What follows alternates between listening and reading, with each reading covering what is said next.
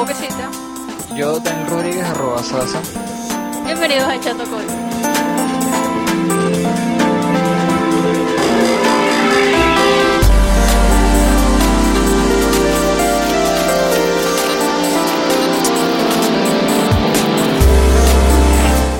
Bien, este, cuéntame, ¿qué has visto hoy, o qué has visto últimamente en la internet? Bueno, no sé si tú lo viste, pero y no sé qué tanto nos afecte a nosotros de este lado de- del mundo. Pero hay una ley que salió para la Unión, la Unión Europea sobre el uso de las cookies. cuéntame, yo vi algo ahí, pero, pero cuéntame tú, luego opinamos.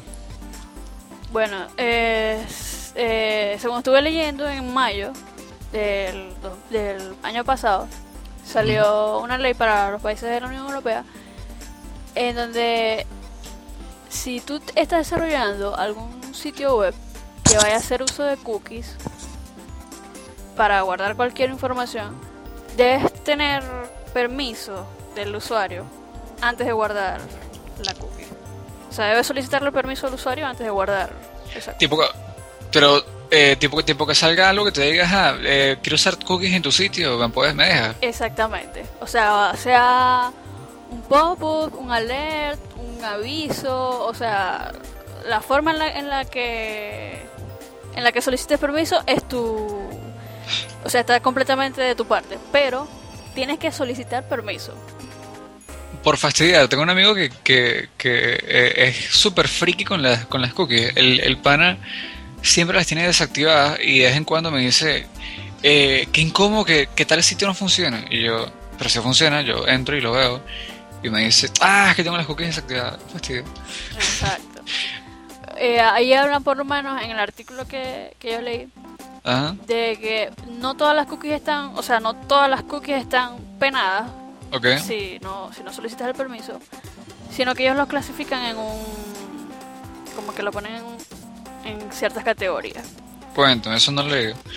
Entonces, está la categoría de las cookies esenciales, que es que sin esas cookies el sitio no sirve, Ok. que más o menos es así como te le pasa a tu amigo. Ajá. Entonces, para ese tipo de cookies no es necesario pedir el pedir permiso del usuario. Ah, ok. Continúa. Así que, o sea, si si tu sitio nada únicamente usa ese tipo de cookies, no es necesario preguntarle al usuario por permiso. Están las otras que son le dicen, l- no esenciales pero inofensivas. Este, quiere decir que, o sea, no son requeridas para que la página no funcione correctamente.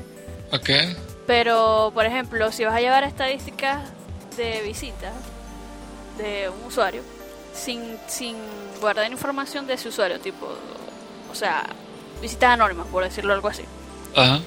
Ese tipo sí cae dentro de la ley y tienes que usar una forma de pedirle permiso al usuario. Está la, está la otra categoría que son intrusivas, que es cuando tú guardas estadísticas pero incluyendo información personal del, de la persona. También caen dentro de la ley. Ajá, están la- las esenciales, las no esenciales, las intrusivas Y, las muy intrusivas. Exacto. Entonces, a las muy intrusivas te piden, o sea, son las que guardan datos del usuario, tipo, ajá, es el usuario Daniel, no sé, vive en tal, o sea, información personal tuya. Este, por allí leí que la máxima multa que se podía que podías tener con esta ley iba alrededor de los 800 mil dólares. Ouch.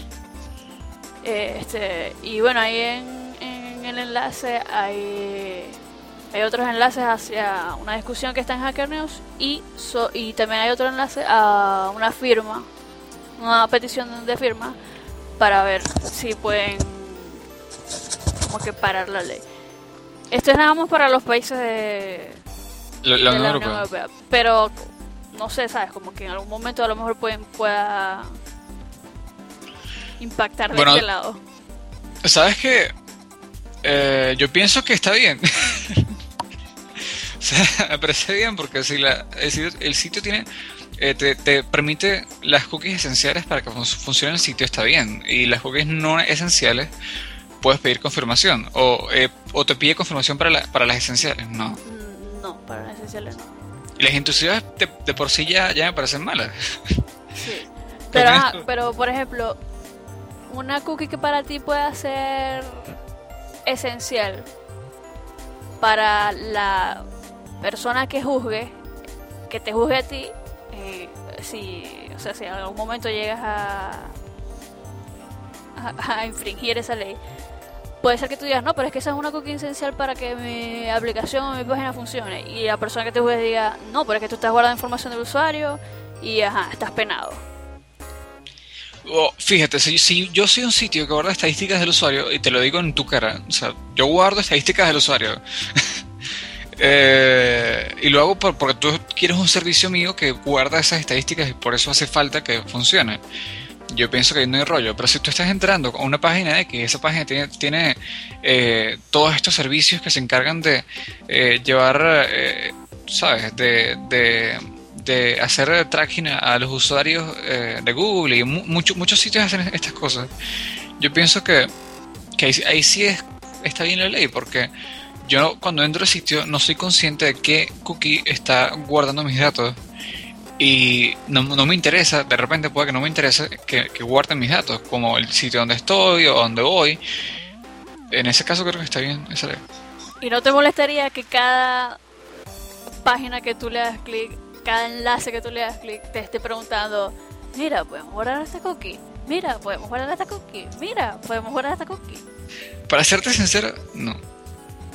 Porque yo, bueno, mi, política en cuanto a Internet es bastante eh, eh, estricta. Yo tengo, bueno, entre comillas estricta, pero tengo una, una, un plugin que obliga a que todos los sitios que tengan HTTPS entren y este... mm, no, no, o sea, trato de no entrar a, sitios que, que, no, que desconozco y eh, no es tan mala, pero... Claro, bueno, tú como usuario que, que, ajá, no sé, que conoce fíjate, los riesgos y te quieres cuidar y tal cual. Pero una persona, no sé, tu tía, no sé, alguien no, ajá. no tan tech savvy, ajá, que les salga un cuadrito cada nada, una alerta, un pop-up, un aviso, Ajá. que dale ok, que dale ok, que no, que sí, que cancelar, que permiso, que tal. O sea, yo entiendo, entiendo el, el, el Pero no va a ser a cada rato, porque fíjate, bueno, va a ser cada vez que entras a una página distinta. Pero es si estás usando YouTube, por ejemplo, y activas las cookies para YouTube, puedes revisar todo YouTube con cookies. O sea, ya no te va a volver a preguntar. pues.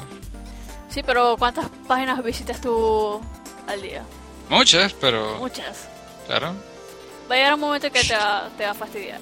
Quizás, no sé, yo, yo, yo probaría un tiempo. Bueno, la, la cuestión es que no es un tiempo, pues es siempre. Si, si, se- si, si, si de hecho se llega a, a, a como que implantar la ley como tal, o sea, en forma.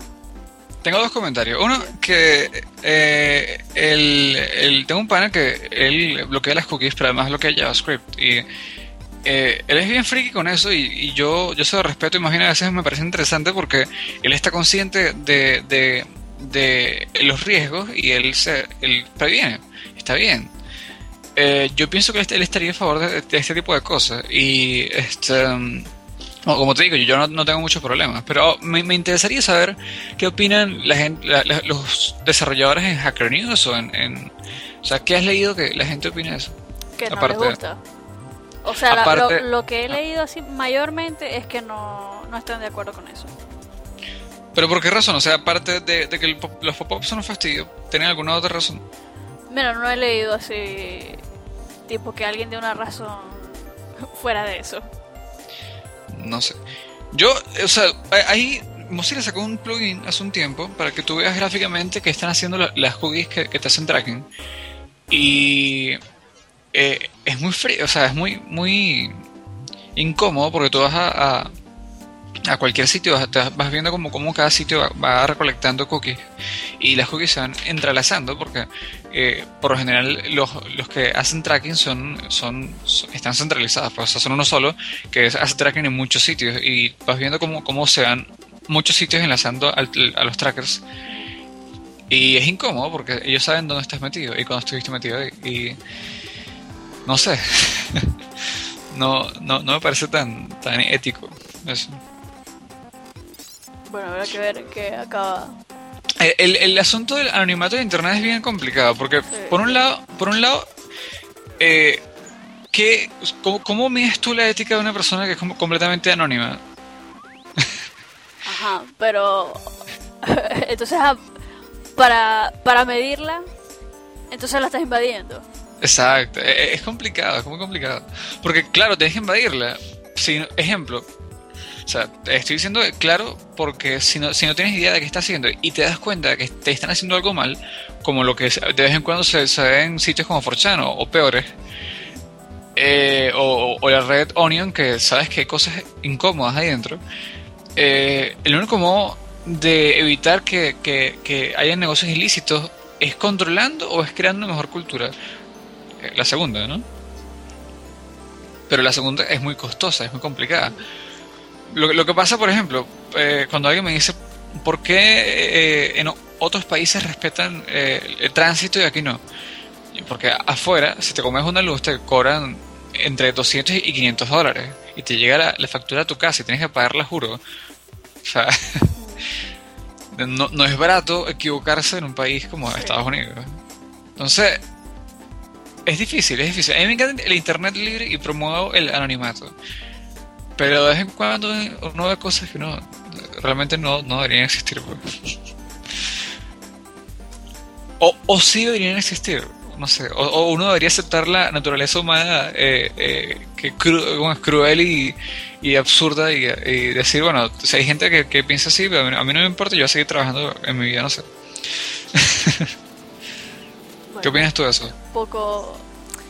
No sé, o sea, todavía estoy como que. Es que no sé, pues. Me parece bien, pero a la vez me parece. Un poco. Absurdo, ¿sabes? Como que. ¿Qué página no usa cookies? Cierto. No sé, ¿sabes? tengo como que unos sentimientos ahí encontrados. Bueno, pasamos al, siguiente tema que ya, ya con eso está bien.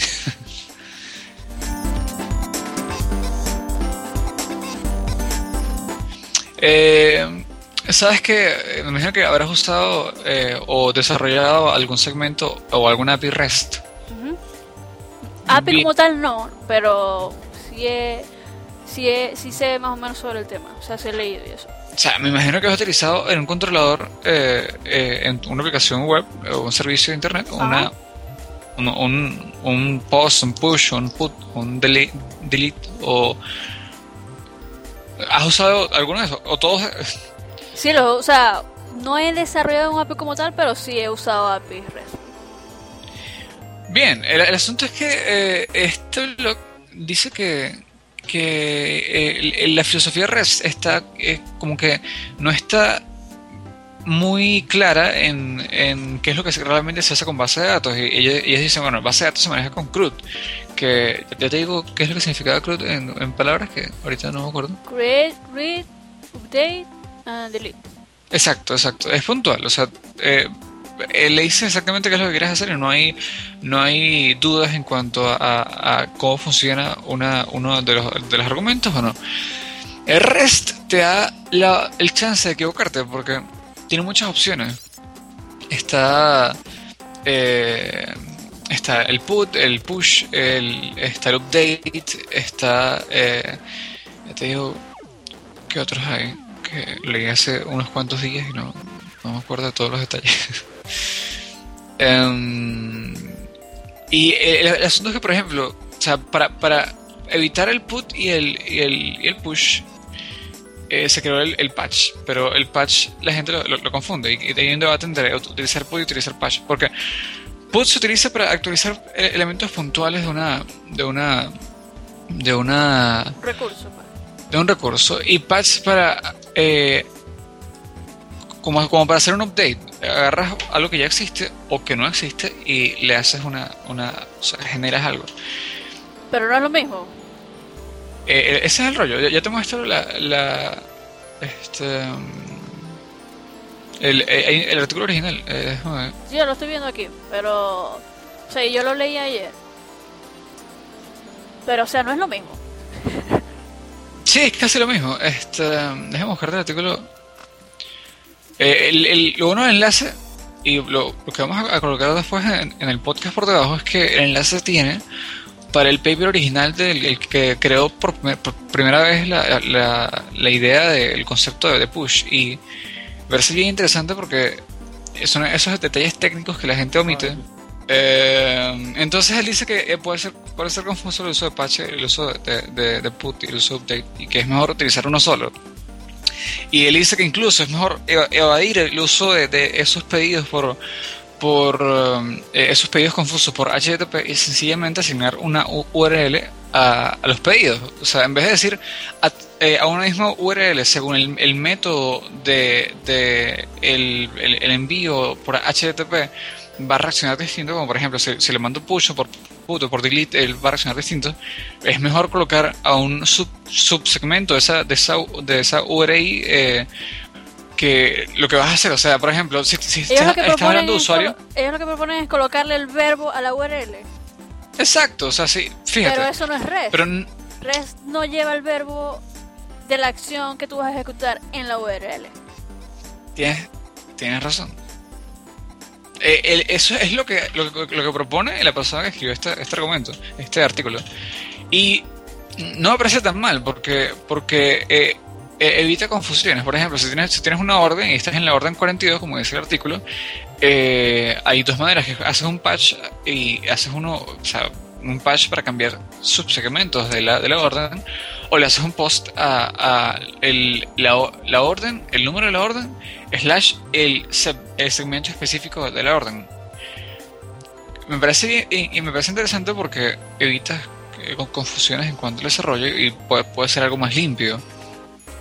A mí no me gusta. No sé, ¿qué, opinas tú de eso? ¿No, te gusta? No, porque, o sea, me parece mejor sin, o sea, sin utilizar el verbo. Lo que pasa es que ellos, ellos dicen que res debería ser con pan, pero no me parece. Exacto. Me parece mejor eh, indicándole, tipo, en los parámetros lo que voy a, a cambiar, lo que voy a... eh, fíjate, eh, yo... Eh, las dos me parecen muy bien. A mí me, me gusta bastante REST. Pero la, no tan específico, o sea, la, que ellos comentan, no tan específico como decir eh, qué elemento del objeto que, quieres actualizar vas a actualizar, sino, por ejemplo, eh, la orden 42, yo le voy a hacer una, un, una, actualización. Yo de repente puedo colocar una, una, una, una, una URI adicional que sea orden 42 slash eh, actualizar, o sea, update y que sea la, la, URI específica que va a recibir el controlador que va a hacer la actualización de campo. Eh, y lo haces con post. lo más normal es que yo he visto es que utilicen post. el resto de, de, la, de, la, O sea, ¿tú, has utilizado patch? Yo, nunca he usado patch. No, nunca lo he utilizado.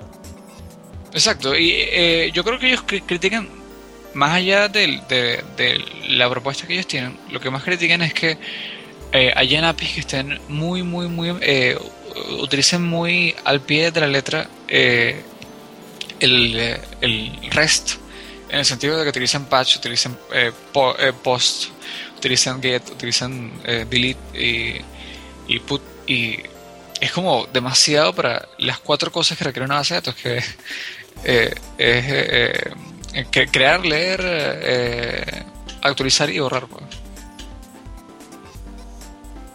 leyendo aquí los comentarios a ver qué dice la gente, pero no sé, es que como que a, a Rail siempre le criticaron el, el, por ejemplo, cuando tú vas a crear un nuevo recurso, te dice, no sé, products slash new. Entonces ese new, ese edit, ese destroy, ese show, esa, ese verbo en las URL siempre se lo criticaron a Rail. Entonces, como que yo tengo esa, esa misma mentalidad, ¿sabes? Como que, ajá, REST no es poner el verbo que, de lo que tú vas a hacer en la URL.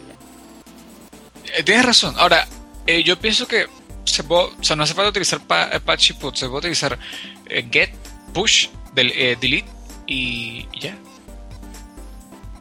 Sin put. Sí. O, o tú has utilizado put alguna vez. Sí, o el update, put. En Mm. Rails. Mm. Bueno, fíjate lo siguiente, eso me parece interesante. El, el API de Twitter, yo no he visto que utilice put. Eso voy a revisar. Eh, porque he visto que, que, por por ejemplo, el API de GitHub utiliza eh, delete, pero no me acuerdo que utiliza put. Deja revisar el código. Eh, voy. O sea, Andaba- utilizan, utilizan post para create y put para update. Exacto. O put para update. Sí. Eh, ¿Cuál API? No, no estoy hablando, o sea, no, no hablo de una API específica, hablo de como que el la norma en Rails. Eh, sí, me parece bien. Ahora, déjame revisar si en, el API que, GitHub utiliza. eh, bueno, el asunto es que no, no- lo que yo he desarrollado para el API de GitHub no, ha sido para meter cosas en GitHub, sino para leer cosas de GitHub. Que va. ah. Ajá, ves, eh, para, para crear hooks, por ejemplo, para crear cosas en el API de GitHub utilizan push. Eh, para hacer el put utilizan push. Push. ¿Cuál Sí. es el link? Pásame el link verlo. Voy a revisarlo. Eh, no, voy a revisar rapidito a ver si estoy equivocado o así lo hacen en, to- en toda la API interna. Eh, te, lo, te lo voy a pasar por Skype, ¿ok? Dale. Vea. Em, voy a revisar, voy a revisar, voy a revisar. Issues. Ve, utilizan. Ajá, sí utilizan patch para editar cosas. O sea, utilizan. eh, push, perdón, post para crear cosas. Y para. Para obtener eh, data que requiera datos que por post, ¿no? Utilizan get. Ah, para editar. Ajá, dale. Perdón. Pues, Eso, delete, patch para editar, push para, para eh, eh, crear cosas nuevas y para extraer datos que requieran variables nuevas y, y get para extraer datos. No, no usan put, es lo que... no, lo que- no, no lo usan.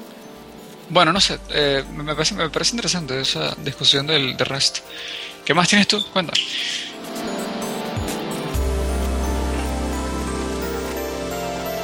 Vi este una librería para hacer eh, test remotos de usabilidad en dispositivos iOS. Oh, Que, o sea, según lo veo, puede ir un poco de la mano de de, de remote debugging que estábamos hablando la, la vez pasada. Eh, la librería o el framework se llama Delight.io. Este, y es una librería para Objective-C que, o sea, incluyes en, en tu aplicación y lo que hace es que va grabando todas las las interacciones que tiene el usuario con, con tu aplicación. Lo va, enviando lo va grabando en forma de video. en forma de, de video. Sí, Oh, Es como si estuviera grabando las acciones del usuario en, en el app. Las graba en forma de video y las sube a- al servidor de ellos. oh, en forma de video. Sí. Y, y- o sea, ¿lo usarías tú con tus desarrolladores o lanzarías un producto a tus clientes con eso? O sea, cosa de que si ellos digan, eh, quiero ahorita esta opción para ayudar a, a- a- digamos, a, corregir problemas que tenga esta aplicación, ¿sabes? Como mucho software lo hacen. O sea, le veo un, ese, ese uso, ¿sabes? Como que... Imagínate que tú lances un beta, no sé, a 100, us- 200 usuarios, no sé, X, X usuarios. Y que... em, quieras ver cómo está interactuando ese usuario, el, ese usuario con tu aplicación. Claro, ahí, ahí también entramos un poco en lo, de, lo de la privacidad y eso. ¿no? Bueno, pero si por ejemplo le dices al usuario que, que, apruebe, bueno, eso pasa mucho con, con, el software. Cuando tú eh, creas sesión en un software o cuando creas un nuevo usuario, te dicen, eh, ¿quieres enviar reportes del uso de esta aplicación para que eh, ayudar al equipo de desarrollo a hacerlo mejor cada día? ¿No te ha pasado? Sí, sí. Se puede hacer algo parecido. Ahora, lo que me enrolla es que sean videos. ¿Por qué? Porque si son logs, me encantaría enviarlos, pero video, no sé.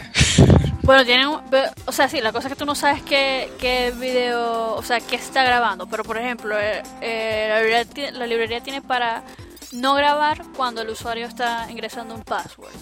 Ah, bueno, está bien. Entonces, ajá, bueno, como que si el usuario está preocupado por su privacidad, por su privacidad, su password, entonces, claro, pero el usuario en ese momento no sabe que, que no se está guardando el password. Pero bueno, habría que ver ahí en ese caso habría que decir, ah, bueno, eh, tomamos información de ti, pero no tomamos tu password. Exacto, habría que decirlo específicamente. Sí. Es interesante. Eh, otra cosa es que el video eh, puede, lo, lo puedes guardar en el teléfono de la, del usuario.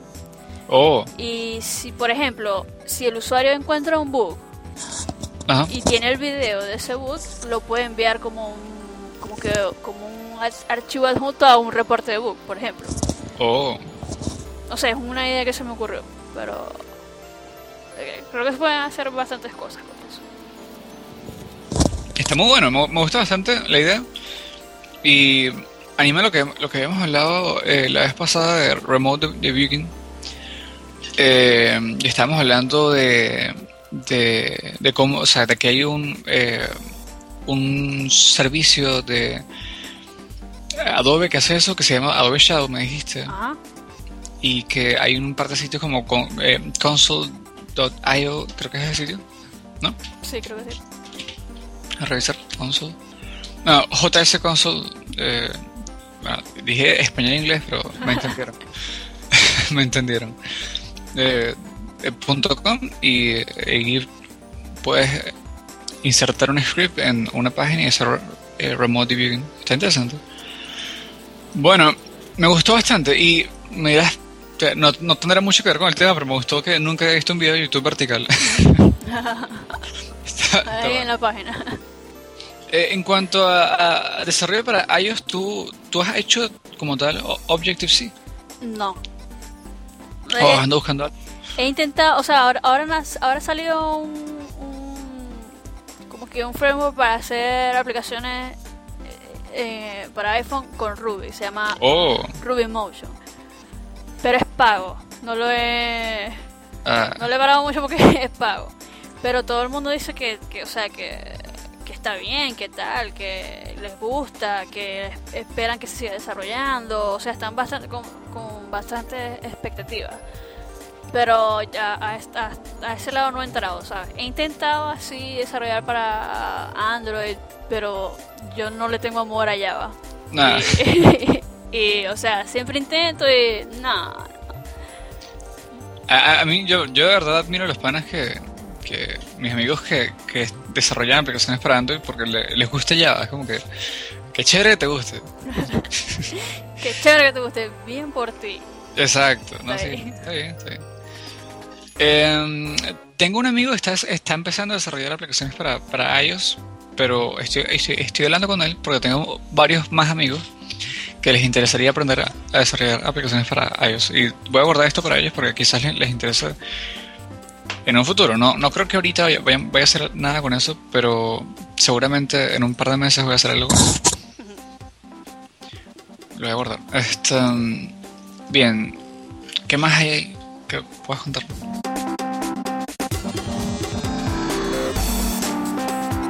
Ok.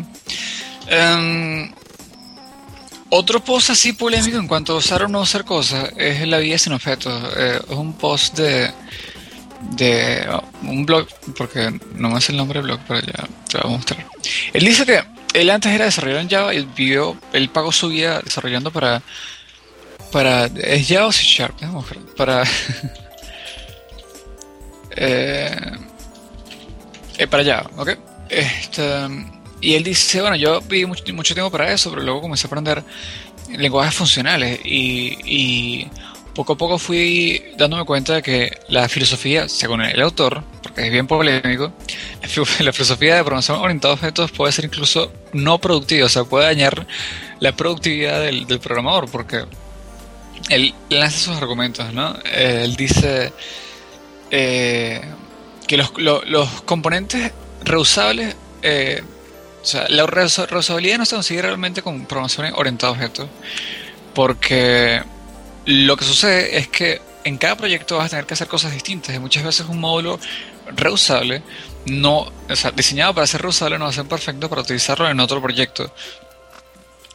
Y él dice que el único modo de que sea perfectamente reusable es que lo saques completamente del, proyecto y lo hagas eh, con muchas opciones, cosa de que sea eh, soporte eh, situaciones distintas. él dice también que que los patterns, los, patrones de diseños no, no hacen un, software bien estructurado porque la gente se confía en los patterns y luego para debuguear el uso extensivo de, de, patterns, alguien que no sepa sobre patterns le va a costar muchísimo. Y o por ejemplo, alguien que asuma que la gente, que el, que los restos de los programadores sabe, sabe qué pattern está utilizando, puede que pasa con los algoritmos, que eh, utiliza el algoritmo sin haberlo entendido porque sabe que funciona y eh, o sea, utiliza el, patrón sin haberlo entendido porque sabe que funciona y luego eh, el, código está lleno de cosas que realmente no maneja bien como para utilizarlo. él también dice que em, que los frameworks que, que, que permiten hacer el reuso de las clases dan muy pocos beneficios y que la herencia eh, crea, o sea, el tipo se lanza en contra de objetos, pero en todos sus ámbitos. Y que incluso de, eh, encapsulamiento y la mutabilidad de los, estados mutables. Lo vamos a dejar después para que lo lean, pero eh, el asunto, quiero, quiero llevar esta conversación para hablar sobre, sobre objetos. Cuéntame, ¿qué, ¿cuál es tu perspectiva de los, objetos hoy en día en el mundo del desarrollo de software? Bueno, yo creo que todavía, o sea, eh, todavía no no veo mucho movimiento hacia hacia funcional programming. O sea, sí, está como ese spike, como que esa de vez en cuando sale gente que tal, que estoy intentando Haskell, que estoy intentando Scala, que tal, pero como que es como, o sea, lo veo, como una, una analogía así como que con Java, como que lo seguro ahorita es Object Oriented Programming. Algo así, como que lo como que la base. Sí, eh, son filosofías distintas. Eh, yo yo he visto útiles objetos en pocas ocasiones. Por lo general basta con, con funciones. Déjame, o sea, sin llegar a, Haskell, por cierto, estoy empezando a aprender Haskell y me siento orgulloso. No, no sé nada todavía, pero eh, tengo la motivación y tengo la, eh, la dedicación. Ahí luego, vamos, te, ahí vamos. luego te comento sobre eso. Este, el asunto es que eh, en lenguajes como JavaScript o, en Python o en, Ruby, que tienen para objetos, pero tienen para programación funcional, muchas veces en cuanto, por ejemplo, a programación web, basta con, con, funciones, o sea, no hace falta crear objetos para hacer gran parte de lo que se hace falta. De hecho, el, uno de los diseños más populares de, objetos en JavaScript es que el objeto retorna un objeto literal, porque el objeto per se, el, objeto que utiliza JavaScript no es, no es tan, tan... es útil, pero no es tanto como... O sea, el new, que crea una, nueva instancia, un nuevo objeto en, JavaScript, no es, no, es, completamente necesario, porque perfectamente puedes hacer una función que retorna un objeto literal y tienes un, scope, que es el entorno que se desarrolla dentro de la función y todo lo que esté dentro del objeto literal va a estar atado, o sea, todas las funciones van a estar, van a estar atadas a, ese entorno y ahí tienes variables privadas y tienes eh, gran parte de lo que puede ofrecerte un objeto literal. ¿Cuánto? eso, lo estoy viendo ahora con, con Backbone y esto. Con Backbone, ajá, sí. No, o sea, tienes razón, o sea, se puede, no es necesario estar creando objetos directamente. Porque con, tener ese, el, como que yo no sé, yo no sé cómo, o sea, no sé cómo llamarlo, no sé si eso es como un prototipo o algo así. Sí, prototipo. Bueno, con tener eso ya, o sea, es suficiente, pues, ¿no? es como dices tú. Fíjate, yo, yo he hecho un par de jueguitos y eh, al principio yo, yo, no entendía objetos, es decir, yo no entendía, llegué a hacer un par de objetos en Java, pero me costaba bastante porque la eh, mi problema con objetos es que muchas veces no hace falta hacer herencia o duplicar objetos. O hacer, eh, eh, hacer todas las bondades de programación orientada a objetos. Por ejemplo, si, vas a hacer un programa que extraiga datos del cliente de una base de datos, lo que quieres es que extraiga datos del cliente de una base de datos. Crear un objeto completo, para eso nunca, a veces me, hace ruido y es la filosofía de, que, me, de los que me han enseñado pues, objetos.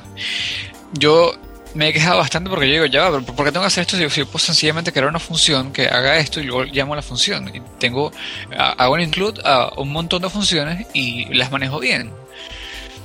Y al principio me costaba bastante. Y, eh, uno de los jueguitos que hice al principio era una tontería, pero básicamente tenía eh, personajes, eran zombies que llegaban y y uno los mataba. Estos zombies están hechos con, eh, objetos literales, nada objetos eh, de objetos bien, bien hechos, pues entre comillas. Y lo que yo lo que yo aprendí eso en, comparación con un jueguito que hice del de Asterix, que es full con objetos y full herencia y full eh, todo ese tipo de cosas. Herencias en JavaScript, entre comillas, herencia. eh, es que los objetos que se pueden heredar y se pueden mutar y pueden tener todos los beneficios de objetos son muy útiles para cosas como juegos que, quieren, requieren replicación de estados. Por ejemplo, yo tengo un personaje o tengo una, un enemigo y quiero eh, que aparezcan muchos enemigos y todos tengan la misma, la misma composición, pero se comporten ligeramente distintos. Ahí objetos te da una, una, te da una, un ambiente mucho más organizado para trabajar. No es obligatorio utilizar objetos, pero te da un ambiente más organizado.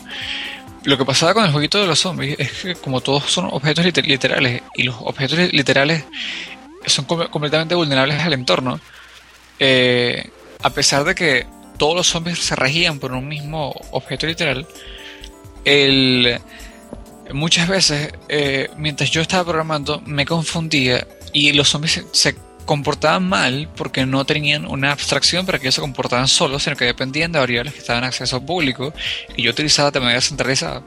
Era un error completamente, pero. Pero. Eh, ahí es donde veo útiles. Objetos los, veo muy útiles, para crear estados que se, que, que se repliquen con ligeras diferencias. De resto, no, no le da mucho sentido. Y que, eh, por lo menos, de tus compañeros, de la gente que tú conoces, ya hay gente que, que se está metiendo así al funcional o, o no, o nada que ver. Bueno, tengo un amigo que se metió... Por ejemplo, en tu trabajo. Eh, mi trabajo utiliza más que todo JavaScript. Y JavaScript tiene eh, la siguiente, o sea, pasa mucho lo siguiente. Eh, lo que tú importas, o sea, el, framework que utilizas o las librerías eh, pesadas que más se utilizan son objetos por lo general. Em, pero me imagino que pasará más o menos en Ruby. Cuando, tú ya vas a programar internamente el sistema, por lo general son más que todo funciones. O sea, excepto la cuando vas a trabajar con el modelo. Pero el resto en el controlador y en las vistas todo funciona. ¿eh? Sí. No sé, no, no le veo mucho rollo. Ahora, en cuanto a, utilizar programas netamente funcionales, tengo un amigo que está empezando, está empezando con, con eh, Clojure, Clojure Script. ¿Lo has escuchado? Sí, lo he escuchado. Es un derivado de Lisp y me parece muy bonito. Y yo, estoy, él ya, ya, ya he empezado con Haskell hace tiempo, pero no se metió a fondo. Yo me estoy empezando a meter con Haskell por una, historia con mi laptop, pero cuéntame tú, ¿has utilizado algún algún lenguaje de estos? No, no, ninguno. Bueno, te cuento el por qué voy a empezar con Haskell sabes que mi, mi laptop tenía Arch Linux, ¿no? El viernes se el Arch se, se en una, estaba en plena actualización del kernel y, tenía un bug en el controlador de video y o creo que yo creo yo que era el controlador, controlador de, de video porque en, en momentos aleatorios el sistema se se paraba completamente y no podía interactuar en absoluto con él, no reportaba ni siquiera sonidos cuando apretaba mucho, muchas teclas. O sea, estaba completamente parado y tenía que apagarlo forzadamente. Eso me pasó como unas 10 veces la semana pasada. Y me pasó en plena actualización de kernel, eh, cuando estaba instalando las cosas. Yo creo que fue eso, me imagino que fue eso, porque no, no creo que haya sido otra cosa. Pero cuando lo volví a aprender, eh, los controladores de, de, del, del del teclado, los controladores completos de, los, de eh, los dispositivos internos de, la máquina estaban dañados y no podía entrar a la red, no podía eh, escribía bien, pero cuando arrancaba el ex, el ex estaba completamente, desconfigurado y no me permitía ejecutar ninguna tecla. O sea, si arrancas el, entorno gráfico, él te envía al entorno gráfico y para regresarte a una, consola, a uno de los, de los de los TTY, tienes que irte por controlar los jefes, ¿no? Y eh, me intentaba ir a un TTY y no me dejaba porque el, controlador del teclado está, algo estaba configurado, pero estaba completamente dañado. Tuve que, que respaldar y formatear el sistema y estaba entre la duda de que se estaba montar y monté otra vez Arch, pero eh, OpenBox, que es lo que utilizaba, me fastidio. Y le monté Xmonad después de algunas dudas, que es un entorno gráfico súper minimalista y súper freaky. que está completamente programado en Haskell y la y la, toda la, parte de configuración también en, en, Haskell. Ahí es donde empieza mi aventura con Haskell. no, está bien, está muy bien. No sabía no sabía que existiera algún sistema operativo que estuviera basado en Haskell. Deja revisar si está programado en Haskell, pero porque el o, o es solamente el entorno gráfico. Eh, ya. Eh, tengo, tengo una, un sitio, lo, te lo voy a pasar ahorita, que tiene las, comparaciones entre los eh, entornos a los Window Managers. Eh, tiling. El tema de tiling es que se comportan como Vim cuando tú no creas un tab pero divides la pantalla. Entonces, en un entorno gráfico de estos, tú no te preocupas por mover la ventana por la pantalla, sino que, sino que eh, la pantalla se organiza sola y tú puedes opcionalmente sacar un elemento de la pantalla y moverlo por tu cuenta, pero es opcional y eh, es, para cosas puntuales, pero realmente no hace mucha falta. Lo, voy a anotar en, la página de links también. Como ves, hay mucho. Eh, yo probé DW, creo que sí, DW. ¿Lo, ¿Lo has usado? No, lo estoy leyendo aquí en la tabla. DWM probé WMI, que es eh, anterior a DWM, por el mismo grupo, y probé Xmonad. Ex, sí, Xmonad está hecho en Haskell y está eh, la configuración es en Haskell. Y este fuera de lo frito que es. bueno, eh, DWM es un, script como de, 4K, para tener una idea. Y él te corre un entorno gráfico de ventanas perfectamente hecho que para configurarlo tienes que recompilarlo. Pero está bien interesante. eh, eh Xmonad, la configuración es en Haskell, pero tú tienes un comando en, el entorno gráfico que tú lo ejecutas y él recompila la configuración y la, la, carga a tiempo real al sistema. Y eh, es el que me, me decía por usar. Me va a me, me va a obligar a aprender un lenguaje nuevo y eso me gusta. Está bien. ¿Has utilizado algún entorno gráfico distinto a los normales en máquinas o en No, no, para nada. te, te reto a usar uno eh, dentro del rango un año, algo así. Atreto a usar, capaz te gusta. Bueno, si, si utilizamos BIM, no sé, yo, yo creo que estamos en pro de sistemas de lo más ligeros posibles. Sí, ¿sabes? minimal. ¿Sabes que yo, tengo una amiga de Barquisimeto que ella, ella es usuario de Linux y, hace interfaces gráficas para los entornos de Linux? Y capaz te, te motiva a probar cosas así, déjame buscarte. Te lo busco después. Pero es bien curioso lo que hace ella con, con entornos de Linux. Me quedan bien de Está bien. Otra noticia que vi, esto lo vi ayer, ayer, eh, un eh, la como que el departamento de investigación de Disney Ajá, sí.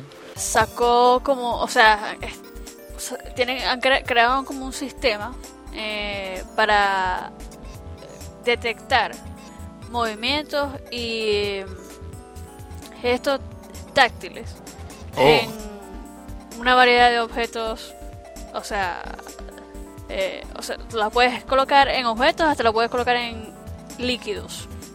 En líquido. Sí. Wow. Eh, ahí está, en el enlace está el, el video, si lo quieres ver. Lo voy a ver Eh, viendo. mi- Mientras me cuentas, lo voy a ver viendo. Dale. Eh, estuve leyendo por ahí que funciona con sensores capacitivos. Yo no sé nada de electrónica, pero que eh, cuando, por ejemplo, las pantallas táctiles de los teléfonos también funcionan con estos sensores, Ajá. pero la, la señal eléctrica que produce la pantalla es de una sola frecuencia. Oh. Y lo que el sistema que ellos tienen es una frecuencia de varias, como que de varias ondas, algo así, como que Ok. no es una sola, una sola frecuencia. Entonces, gracias a esa onda, de, gracias a esa variedad de frecuencias, ellos pueden saber si, aparte de si lo estás tocando con un dedo o con varios dedos, pueden saber si lo estás tocando con la palma de la mano completa o con el codo o con tu Oh. antebrazo o con tus dos codos o con tus dos antebrazos. o Ok. si- exacto. O si lo estás, si por ejemplo tienen, tienen ahí una, eh, como que una, una demostración de el sistema eh, aplicado a una a una perilla de puerta Ajá. y entonces el sistema detecta si la persona está agarrando firmemente eh, la perilla o la está agarrando ligeramente si Ya va, ya va. si está envolviendo la perilla con su mano completa No, ya va, ya va, ya va. Está genial, pero ¿de qué, material, ¿de qué material está hecho la perilla? eh, creo que es de aluminio Ajá, ¿y o cómo sea detecta? según lo que veo allí pero ¿Cómo no- detecta?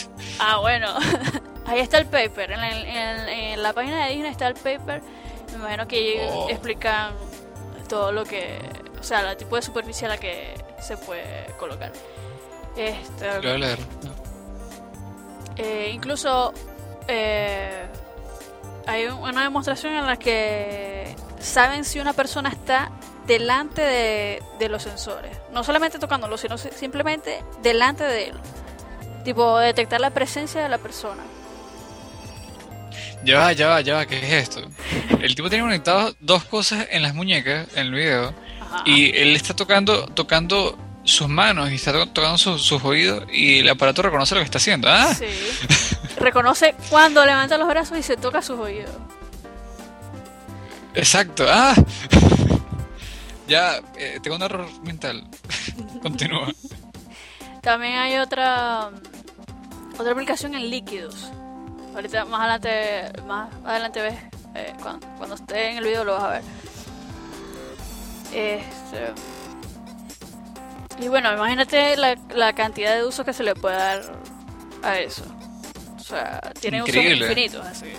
Yo no sabía ni siquiera que Disney tenía un departamento de investigación que hacía experimentos Yo tampoco. Bueno, si, si sabes que me metí en la página de, o sea, de Disney del departamento y tienen, Oh, no entiendo. tienen bastante investigaciones, me pareció interesante. Ya va, ya va, no entiendo qué está pasando. O sea, en el video sale alguien caminando y sale que está con, con su iPod eh, metido en el bolsillo eh, o algo así. Y él, él toca sus manos y según como toca sus manos, eh, la música se, se reproduce, se para, Ajá. se adelanta. ¿Lo viste? Sí, sí. ¡Wow! No entiendo, no entiendo. Tengo que No, leer ese paper. Exacto, hay que, hay que ver cómo es eso. O sea, ¿qué no se No puede creo- hacer con eso?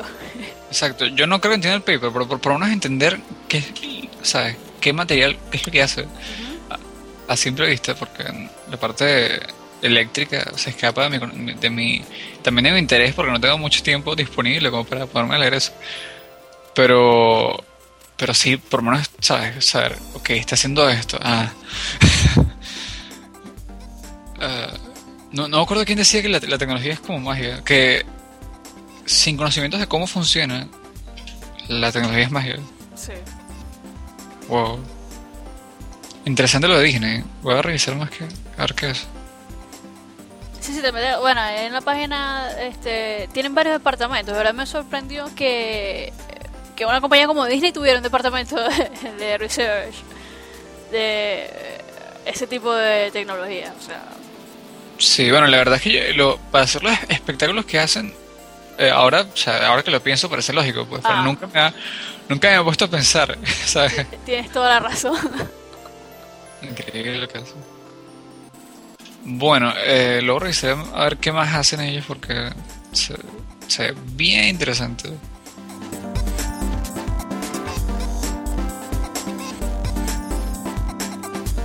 Bueno, hablando un poco más de, lo- de los lenguajes funcionales y, y los lenguajes en, gener- en general, vi algo que me cuesta creer, eh, que es una, un programa que compila de C a JavaScript.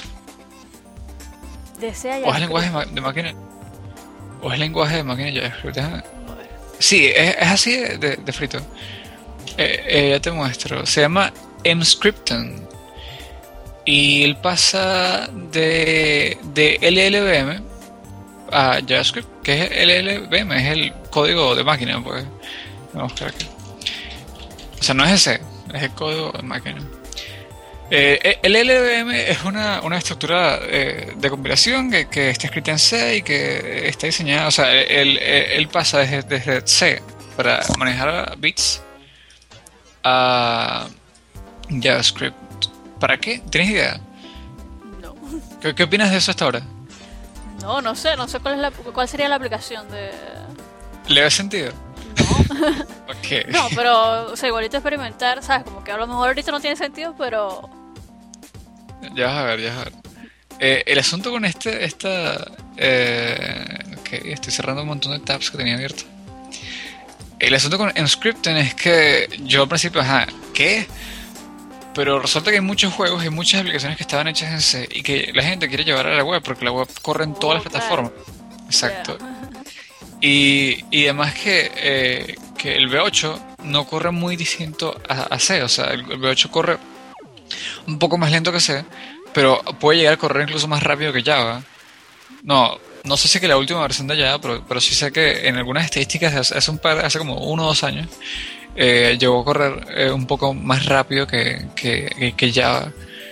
O sea, a pesar de, de ser un lenguaje eh, interpretado y dinámico y idealmente tipado y en la web y todo lo demás, el V8 garantiza que corra muy rápido y eh, eso, más la motivación de que corran todas las plataformas, eh, eh, llegaron estas personas interesadas en hacer este, este software. Está bien. Ahora, lo más, lo que más, lo que más me, me, me en- enreda la vida es que el, el software está. No, fíjate, tienen demos que hacen eh, optimización de PNG, eh, validación de XML, eh, e- efectos 3D con Box 2D y WebGL. SQL Lite compilado a JavaScript. Ajá, ajá, también. Text to speech, increíble. Eh, y bueno, Python, Ruby Lua eh, interpretados directamente con, con, con el código, o sea, en, en la web. Eh, está bien interesante. Este está, este está, se ve, bueno, PDF rendering y JavaScript, ¿sabes? ¿Cuál, cuál? PDF rendering y JavaScript. También, también. Eh, ya tengo que escuchar esto. Never gonna give you up. Ese es el text to speech. Eh, eh, no, no se ve tan nuevo, los nuevos son, son increíbles, pero se entiende. Voy otra vez. Nada, puse hablar mundo y no, no agarró. Pero está bien, está bien, está muy bien. No, qué bien, pero, pero ¿sabes? No, no le vi la aplicación así hasta que me dijiste los huevos. O... Yo tampoco, yo comencé a leerlo. eh, eh, hay un artículo que documenta un, a, un, a un desarrollador en C que él hizo un juego sencillo, y sencillo, eh, no lo hizo para venderlo, sino porque estaba fastidiado, entre comillas. Y, él hizo un juego y, está explicando cómo lo pasó a, a JavaScript con, con MScript. Déjame buscarte el enlace para colocarlo. Bueno. Eh, eh, hay una, una revista en línea llamada la JavaScript Magazine que, que se actualiza semanalmente. ¿La has escuchado? Mm, No. Ok, te tengo que pasar el enlace de la, la edición se- 77, que es la que, la que leí esta semana. Y luego lo que en la, en la página y lo envío también por Skype. Enviado. Eh, y tienen este artículo, déjame ver. Aquí. eh, a, a te- a technical look at C game development in browser with MScripting. Y él, él hizo un juego y te explica cómo pasar scripting. Yo dije, wow. Increíble. Em, hay cosas interesantes en esa página. Muy interesantes. No las he leído todas, pero están buenas. Explica todo, ¿sabes? Aquí está. Bien, cuéntame tú a ver si tienes algún otro enlace o si quieres seguir comentando esto que...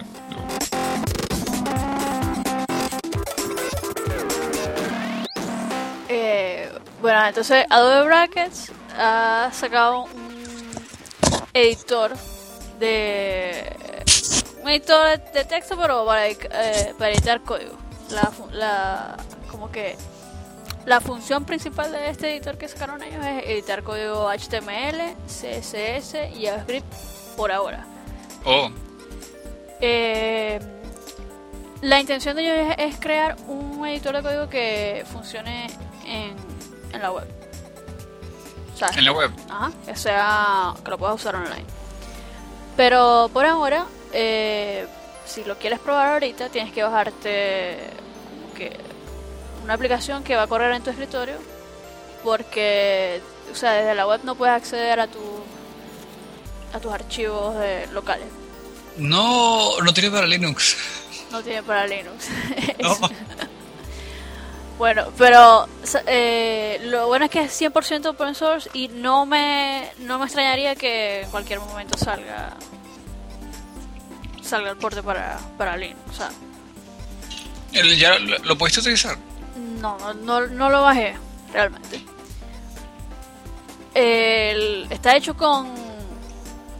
Así como sirve para editar archivos HTML, CSS y JavaScript, está hecho también con HTML5, CSS y JavaScript. En serio, qué bueno. Ajá. Eh, O sea, el- Se me pareció mucho a Sublime. Sublime. No sé si tú, Exacto. si tú lo, tú lo has usado. Te voy a comentar sobre Sublime. No lo he usado, pero eh, me lo comentaron que era muy bueno y estaba interesado, pero no sé, Vim con Vim me ha bastado. ¿Lo, has, has usado tú Sublime? Sí, pero no me gustó. ¿En serio? ¿Qué pasa con Sublime? No sé. O sea, no sé si es la costumbre de Vim. Eh, o sea, lo bajé, lo utilicé como un día. Y después, ay no, sigo con mi. Voy a ver si está en los repos de Arch. No creo, pero Por ahí, No. por ahí leí un comentario que, o sea, este editor tiene el JSL in- integrado. Y, o sea, de una vez te, te va como que optimizando tu, de, bueno, tu JSL. eh, Vim también lo tiene, o sea, Ah, bueno, pero llévalo a la web. Lleva Vim a la web. eh, nada. Ah, ve- Veo, ve lo siguiente, yo, yo soy pro web, sí, pero el excesivo uso de JavaScript puede ser dañino para la salud. O sea, el, el asunto es que pasa todo el tiempo, fíjate, tengo ahorita un montón de ventanas abiertas, tengo eh, Gmail, Google Docs, tengo, este, tenía Facebook, tengo, tenía Twitter y lo cerré porque si tienes abiertas tantas cosas con tanto JavaScript metido, la máquina se pone lenta. Y es eso, o sea, eh, los desarrolladores ahorita de JavaScript siento que no, eh, no, no, hemos, razonado lo suficiente que los usuarios tien- tienden a abrir muchas pestañas de lo mismo o muchas cosas al mismo tiempo y si todos cargan digamos, eh, distintos JavaScript o todos cargan un, JavaScript aparte que pesa muchísimo, la máquina se va a poner lenta. ¿No te ha pasado que abres cinco pestañas de Twitter, por ejemplo, del Twitter web normal, y quieres cerrarlas todas una vez? Sí, sí. Bueno, yo reviso por lo general Twitter en, en la versión móvil. eh, por lo mismo. Eh, entonces es como que. Vime en la web. No sé. O sea, bueno, hablando de un editor, pues. Ah, bueno, sí. Eh, ¿Has usado tú eh, que Cloud9? No, no lo he usado. ¿Lo has escuchado? Sí, lo he escuchado, pero no lo he usado. ¿Qué tal? ¿Tú lo has usado? Sí. Lo usé hace como un año. No, bueno, sí, más o menos como un año. Y eh, estaba to- todavía crudo. Ellos, bueno, ya, ya tenían el negocio montado, pero eh, estaba crudo en el sentido que faltaban features, pues. Me pasaron cosas buenas y cosas malas. Lo bueno es que eh, compila, o sea, no compila, sino que te ejecuta el código en el servidor y puedes probar cosas. Eh, las puedes probar en una consola, no, no, no puedes probarlas web. Pero lo podrías vincular con, con entornos de producción como Heroku, como, como sabes, eh, hosting como eso. Ya. Y esta, mm, y eh, tenía la, la intención de que, por ejemplo, tú y yo estamos tra- trabajando en el mismo proyecto y ambos podamos ver el código al mismo tiempo y editarlo al mismo tiempo, como Google Docs. Damn. Pero en esa, en esa época no funcionaba. Entonces no, no llegué a probarlo. No, no vi si funcionaba eso. El- Mi Cuenta. Y, o sea, te iba a preguntar que tú qué piensas de los editores web. O sea, ¿tu opinión es no a los editores web o...? Mi opinión es no a los editores web porque es demasiada memoria cargada para un- o sea, algo tan sencillo como editar un archivo de texto. O sea, si tienes que ver un, un WebKit para editar un archivo de texto, es bueno si no estás trabajando en un, en un, en un escritorio. Por ejemplo, en el caso de, eh, de eh, JS Vino o, o, o J- JS Fiddle, ¿has, has entrado a alguno de esos? No. Bueno, son, son eh, ah, sí, sí, debuggers. sí, sí. Esto, donde tú colocas el código, ahí, te- ahí mismo te sale como que el resultado. código corriendo. Ajá. Y tiene un, un, un control de de versiones interno bien interesante. O sea, no es, un- no, no es Git, no es SVN, pero tú vas guardando y se va creando diferentes eh, versiones de, del- de lo que guardaste y tú puedes ir para atrás en el tiempo. Eso me parece muy interesante y muy bueno. No para trabajar, pero sí para cosas puntuales de código. Y tú sabes, por ejemplo, em, salió esta la, la Chromebook. Salió la Chromebook. Ajá. Y vamos, digamos que todo el mundo está, está como que haciendo todas sus aplicaciones ya a la web. Bueno, de hecho, viene eh, Boot to Gecko. ¿Lo has escuchado? No. Ok, te lo muestro. Eso es un, un artículo, es bueno comentarlo, pues. Eh, Mozilla y Telefónica están trabajando en un sistema operativo que eh, va a bootear directamente a Gecko, que es el, el V8 de ellos, o sea, en, el entorno JavaScript de Mozilla.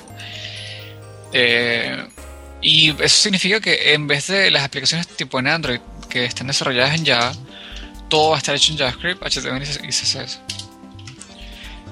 Y lo están desarrollando, eh, van a sacar este año en teoría, creo que es este año, no estoy seguro, un teléfono tipo un, un- un- como si fuese un Samsung, pero eh, no sé exactamente cuál será la marca, pero lo- es, si es, Telefónica y Mozilla, no, no creo que sea algo de, de baja calidad.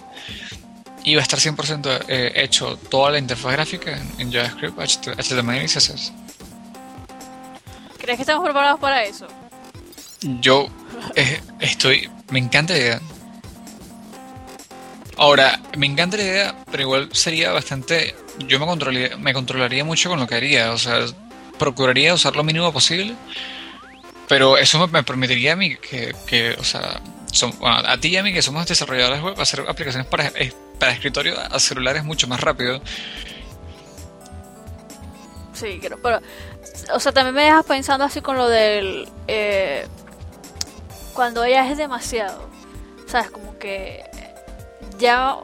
Ahorita todo el mundo optimiza su JavaScript y todo el mundo comprime su JavaScript y se hacen una cantidad de cosas para que Para que no ocurra así como dices tú, pues que... Ya va, ya va, ya va. Comprimir JavaScript es bueno, pero si tienes un jQuery que pasa 90k eh, y quieres cargar una, como yo que hice un chatcito, o sea, si quieres cargar un chatcito que lo vas a cargar en tu celular, que tienes tu renta y tu internet móvil es nulo,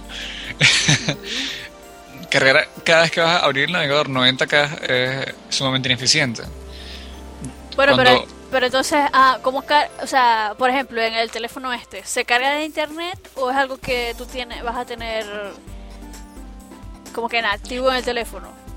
Yo pienso que lo que debería tener nativo en el teléfono sería un, o sea, que tú puedas colocar como nativas eh, librerías de JavaScript puntuales. Por ejemplo, si todo el teléfono corre jQuery y los- las aplicaciones que, que utilizan jQuery eh, revisan si el teléfono la tiene antes de, de- cargar una interna o antes de- cuando está- estás instalando una aplicación, revisa si que, si tienes un módulo global de jQuery antes de cargar uno interno.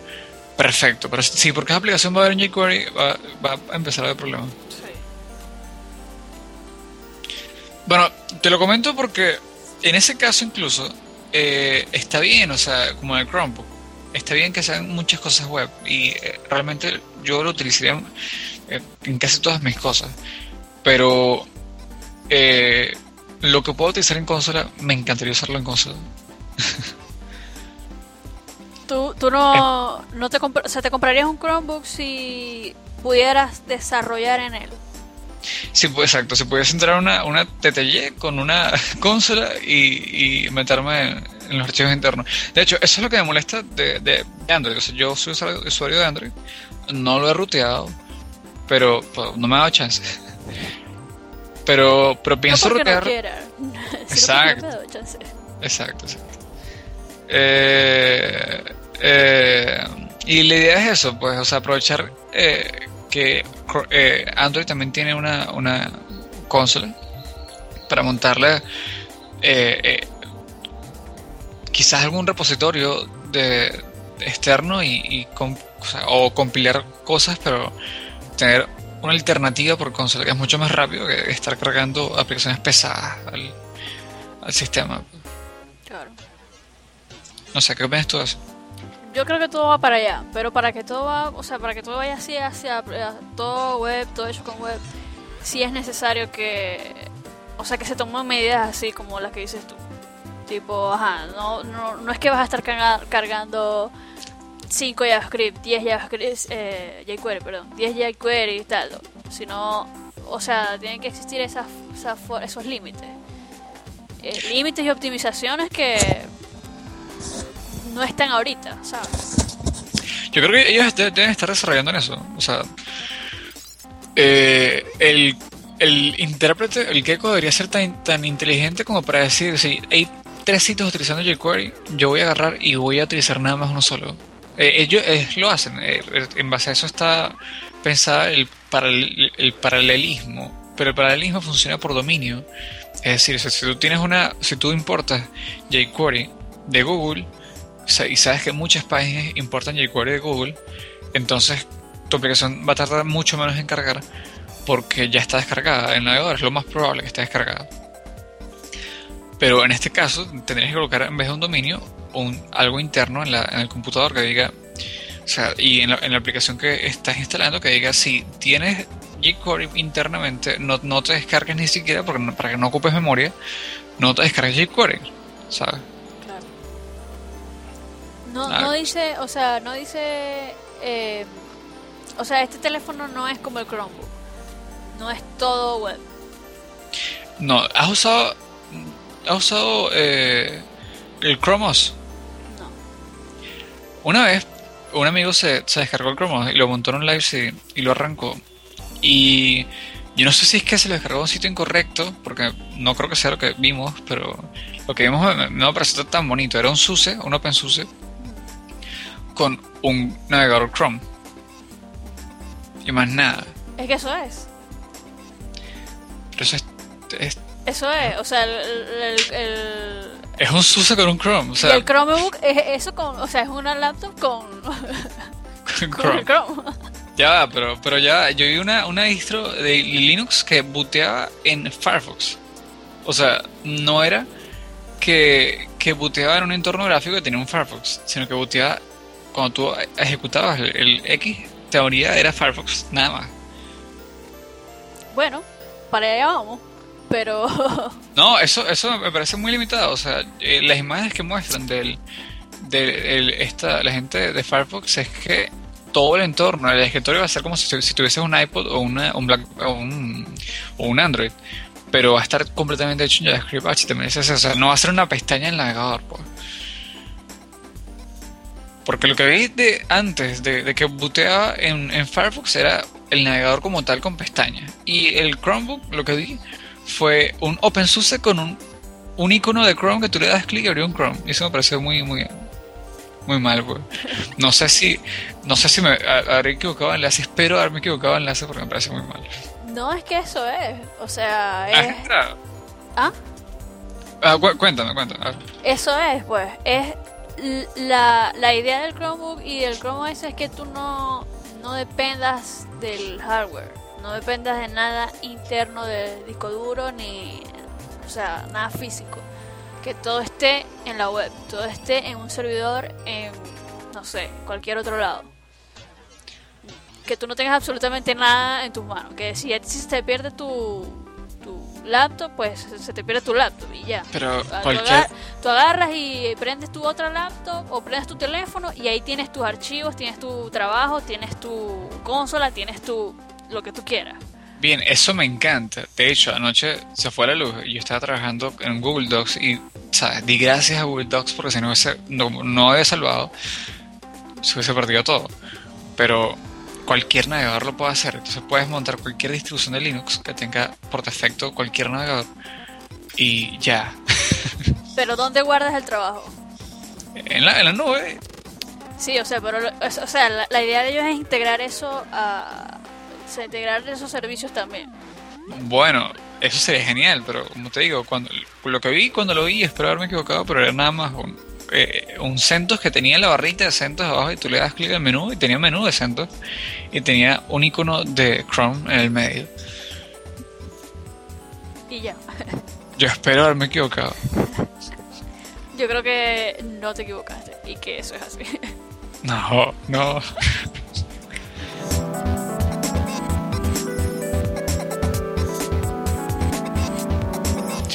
Bien, eh, vamos a hablar de, de a, a dónde nos está llevando eh, la web y el desarrollo web. ¿Has escuchado de, de, eh, OPA? No. Eh, ¿Llegaste a ver la, la noticia o vas desde cero? L- Medio leí, pero no. O sea, lo que leí fue que es como un lenguaje. No sé, se me pareció así como Node. Lo comparé así como con Node, con JS, pero. Que, Sé que, sé que no lo tengo bien. Ok. em, OPA es un lenguaje compilado para hacer eh, aplicaciones web, tanto del lado del cliente como del lado del servidor, con un mismo lenguaje. Es decir, tú en un archivo de texto eh, que escrito en OPA, tú colocas funciones y es- o sea, dice si la función va a ir al cliente o al servidor. Y una vez puedes colocar las vistas con una, una algo parecido a un lenguaje de templates, pero dentro de OPA que, que, que con el CSS, con el HTML lo puedes hacer dinámico, que interactúa con variables. Eh, es, es muy, o sea, es muy raro. Pero esto es. O sea, él se define como orientado a objetos o funcional o ninguno de los dos. O, cómo, o sea, ¿cómo, se, cómo lo definen? Dice eh, que es un lenguaje eh, eh, fuertemente eh, tipado y estático, o sea, tú dices que, de qué tipo son las variables y todo lo demás, y que es compilado y que ya se parece un poco a JavaScript y a otros, pero eh, en cuanto a objetos y funcional debe ser una mezcla entre las dos cosas, pero no dice específicamente funcional. Aquí en Dice- el, en el ejemplo de, que está acá, se- o sea, se- me dio una idea así mucho a Node, pero como yo no tengo conocimiento de Node, no sé. No es como JavaScript, solo que el, entorno no es, una ventana, sino que el entorno es el, script que estás eje- ejecutando. Déjame eh, buscarte la, la documentación, porque. Ajá. Es como no, o sea, en el sentido que estás en el, estás creando un archivo que en teoría no va a correr en el cliente, no va a ser lo que el cliente vea tal como lo que el cliente va a ver. Pero en las funciones que vas a definir, tú puedes definir si son funciones del lado del cliente o del lado del servidor. Y cuando lo compiles, él va a generar el JavaScript del lado del cliente y el JavaScript del lado del, lado del servidor. Eh, la sintaxis se parece un poco a JavaScript, ¿cierto? Pero no todo es igual a JavaScript. Eh, em, por ejemplo, el case es raro porque utiliza el switch, el case. Eh, tiene elementos nuevos que nunca he visto, como el, el, match y el que me, imagino que es como el switch. Em, puedes definir variables igual a HTML con variables dentro de HTML o con texto dentro del HTML y perfectamente es un. O sea, sin colocarlo como una cadena de texto, ¿sabes? Em, puedes colocar CSS dentro del código. Eh, no sé, me parece interesante. Al principio, ya, al principio yo dije, ya va, yo es como CoffeeScript, me, parece interesante, pero es una capa sobre JavaScript y eh, no te da el control que te da programar con JavaScript como tal, ¿no? Y pensé que podía ser algo parecido. Pero del lado del servidor es compilado. Entonces va a correr mucho más rápido que Node, aunque no se pasa casi en instante con el V8 al lenguaje de máquina y corre muy rápido por eso. Las ventajas de un lenguaje compilado y fuertemente tipado son mucho mayores en cuanto al consumo de memoria y el consumo de, de ¿sabes? Em, entonces por el lado del servidor debería ser súper rápido, por el lado del cliente eh, en teoría está optimizado para, para, para que sea también bastante rápido. Lo que no me convence es que, no sé, es, es muy raro. bueno, sí, es algo, estoy viendo aquí más o menos como en la, documentación. Y te puedes decir como que client function y es, es una función que va a estar al lado del cliente. Exacto. Es raro. Es, como que te, te hace pensar tan diferente así.